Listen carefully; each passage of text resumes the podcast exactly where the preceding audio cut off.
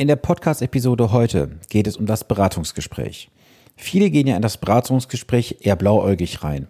Damit dir das in Zukunft nicht mehr passiert, gebe ich dir heute 10 Tipps zur Vorbereitung auf ein gutes Beratungsgespräch. Bleibe dran. Herzlich willkommen zu Vermögensaufbau abseits der Masse. Hier bekommst du Tipps und Tricks zu den Bereichen Geld, Kapital und Wohlstand. Denn jeder falsch investierte Euro ist ein verlorener Euro. Viel Spaß dabei!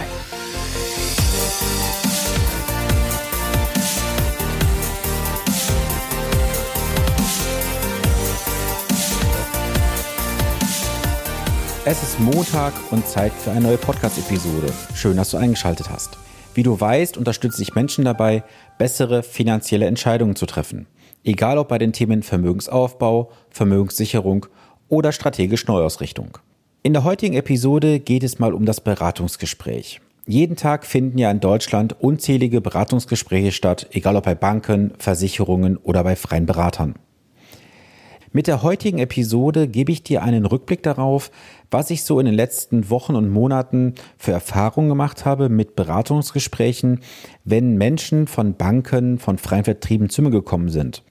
Das Fazit für mich war einfach, dass viele Anleger einfach blauäugig und völlig naiv in ein Beratungsgespräch hineingehen.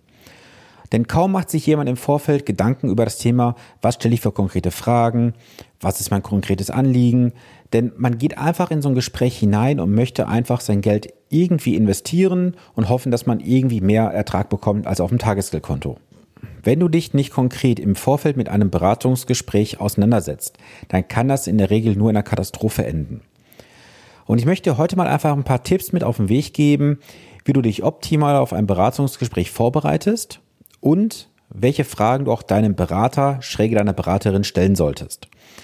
Zur Vereinfachung werde ich einfach nur die männliche Form hier verwenden.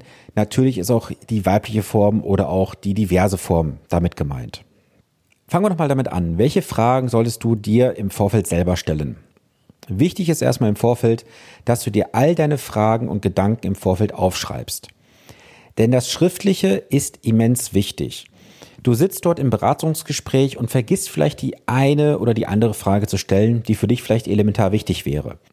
Scheue dich nicht, im Vorfeld Notizen zu machen und diese auch mit ins Gespräch hineinzunehmen. Ganz wichtige Frage, was ist dein Ziel von diesem Gespräch? Ist dein Ziel einfach Informationen zu bekommen? Ist dein Ziel eine Umsetzung? Ist dein Ziel eine Begleitung von deinem Vorhaben? Oder geht es um etwas völlig anderes? Das Ziel sollte im Vorfeld immer klar definiert sein. Denn angenommen, du möchtest nur Informationen haben, dann macht es ja wenig Sinn, wenn du am Ende irgendeinen Antrag unterschreibst für irgendeine Geldanlage, die du vielleicht gar nicht kaufen möchtest. Und wenn du bereits etwas gemacht hast in Sachen Vermögensaufbau und Geldanlage, ist es ganz wichtig, dass du dort auch deine aktuellen Zahlen parat hast. Diese Zahlen solltest du eher im Hinterhalt behalten, denn schau mal, ob dein Berater im Gespräch überhaupt auf deine Zahlen eingeht und diese auch fordert von dir. Warum das wichtig ist, darüber sprechen wir gleich noch im Laufe des Podcasts. Und jetzt kommen wir zu den zehn Fragen, die du deinem Berater stellen solltest. Worauf kommt es im Gespräch an? Jetzt gebe ich dir zehn Tipps an die Hand für das Beratungsgespräch, die du dir mitnehmen solltest, um dann am Ende eine vernünftige Entscheidungsgrundlage zu haben. Als erstes sollte der Berater im Vorfeld, bevor er überhaupt über irgendetwas spricht, über seinen Status informieren. Das heißt, er sollte dir offenlegen, ist er gebunden, ist er frei, von welcher Seite wird er vergütet, gibt es Interessenskonflikte, ist, wie ist er rückversichert für eine eventuelle Falschberatung und einiges mehr.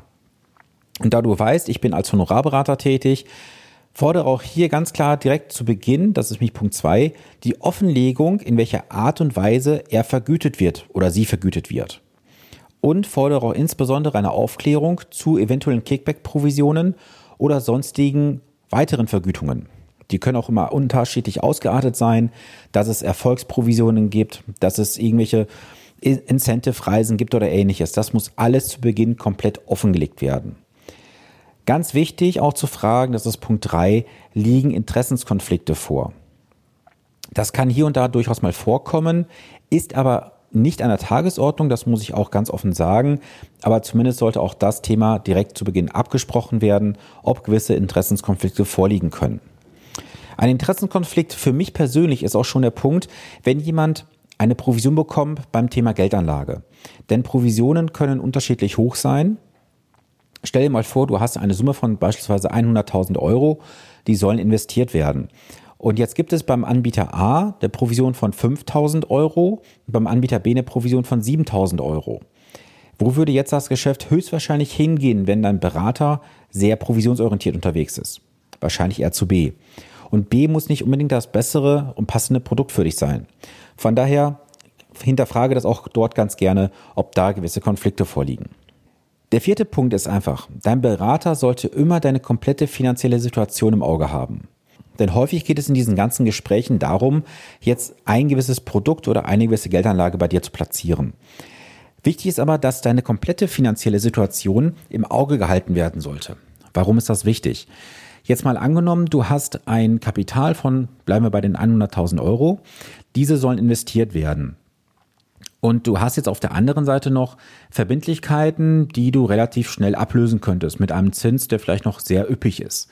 Dann würde es ja durchaus Sinn machen, vielleicht zu sagen, wir investieren jetzt nicht 100.000 Euro, sondern vielleicht nur 93.000 Euro und lösen die 7.000 Euro Verbindlichkeit ab, die vielleicht noch für 4 oder 5 Prozent Zinsen am Laufen sind. Denn du musst einfach da auch sehen, dass dort wieder freie Liquidität monatlich frei wird, die du dann in Form eines Sparplans beispielsweise wieder zusätzlich investieren könntest. Und du, natürlich auch ganz wichtig, du sparst über die Zeit auch ein paar Zinsen. Das ist natürlich auch nicht ganz von der Hand zu weisen.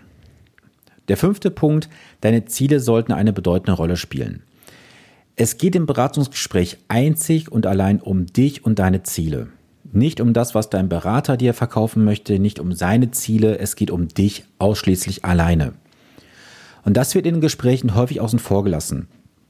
Denn oft wird durch gewisse Manipulation, da gibt es gewisse Techniken im Verkaufsgespräch, dir gewisse Produkte nahezulegen und durch, durch gewisse Fragestellungen und Aussagen dich dazu zu leiten, vielleicht von deiner eigenen Position abzuwandern und in eine gewisse Rolle reinzuschlüpfen.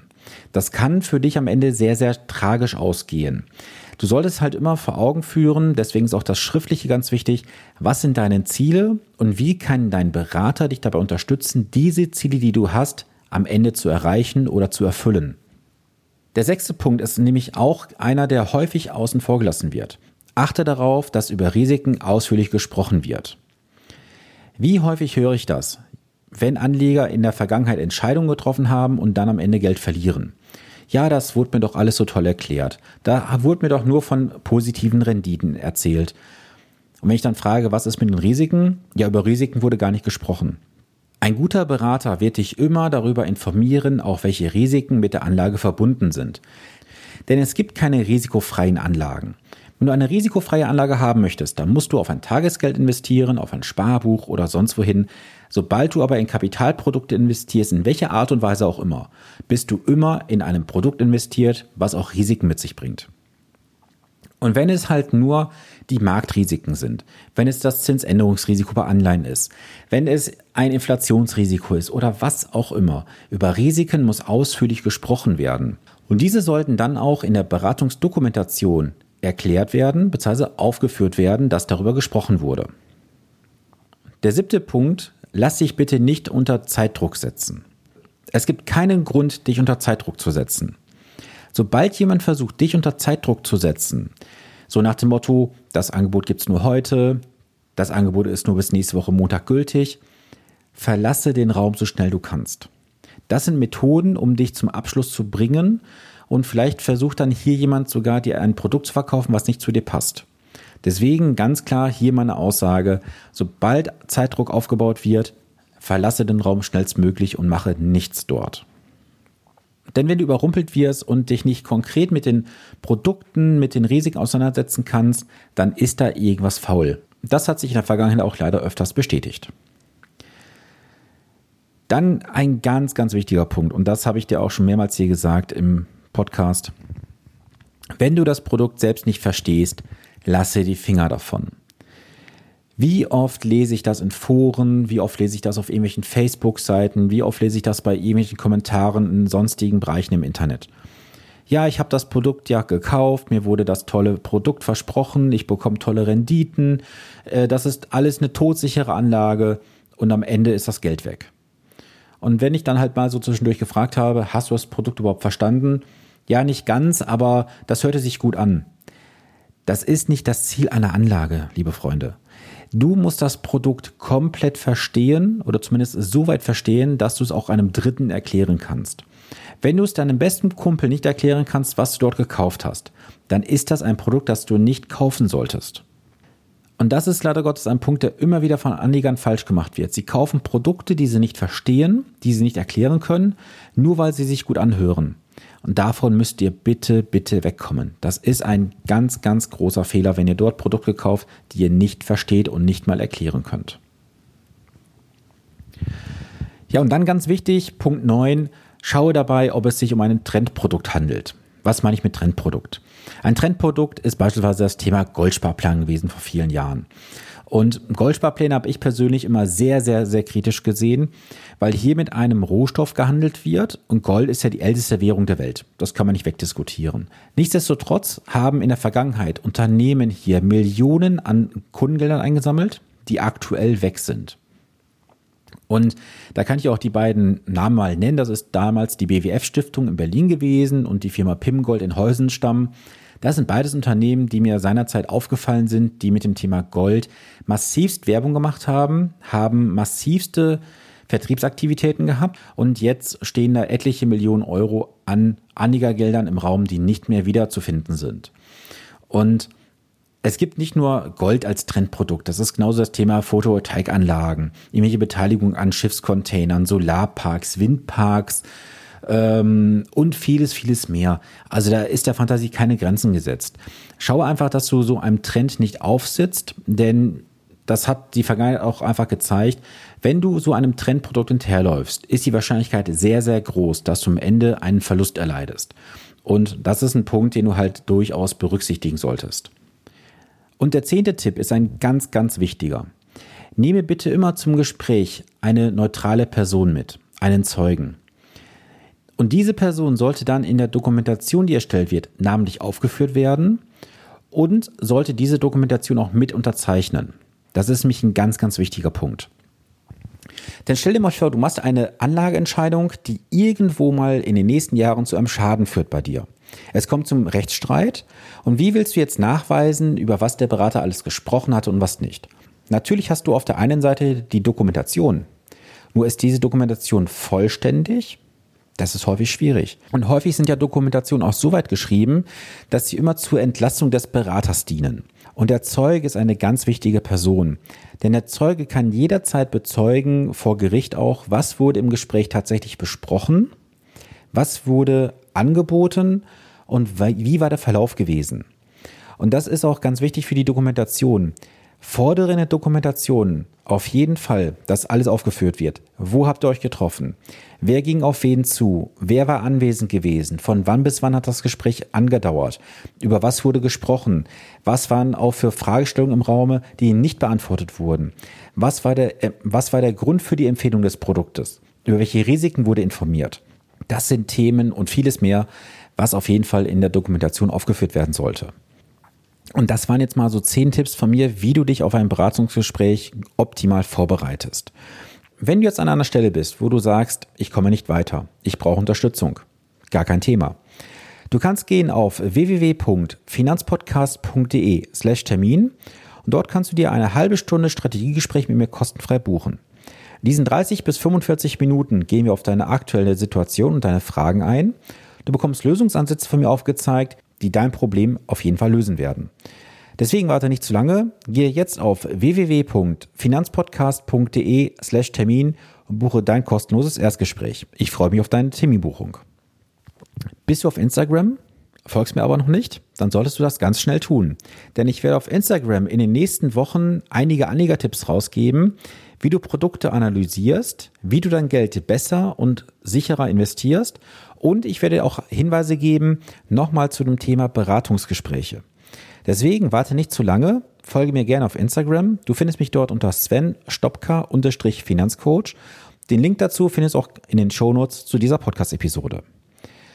Vielen Dank für die heutige Zeit, die du dir genommen hast, um diese Podcast-Episode zu hören. Wenn dir gefällt, was du heute gehört hast, dann teile das gerne mit Menschen in deinem Umfeld. gerne auch im Social Media Bereich. Und schreib mir gerne auch gerne im Social Media Bereich oder per E-Mail. Die Links dazu findest du in den Show Notes. Was hast du bisher für Erfahrungen gemacht mit Beratungsgesprächen? Was hast du für eine Art von Gesprächen in Anspruch genommen? Wie waren die Anlegertipps bisher gewesen, die du bekommen hast? Wie waren die Produkte bisher, die du empfohlen bekommen hast? Waren sie gut? Waren sie schlecht gewesen? Auf dein Feedback freue ich mich. Wenn du Fragen hast oder dir eine Folge zu einem bestimmten Thema wünscht, dann schreibe mir gerne auf Instagram oder auf Facebook. Die Links zu meinen Profilen findest du in den Show Notes. Und jetzt wünsche ich dir eine gute, gesunde und vor allem erfolgreiche Woche. Bis zum nächsten Montag, dein Sven Stopka.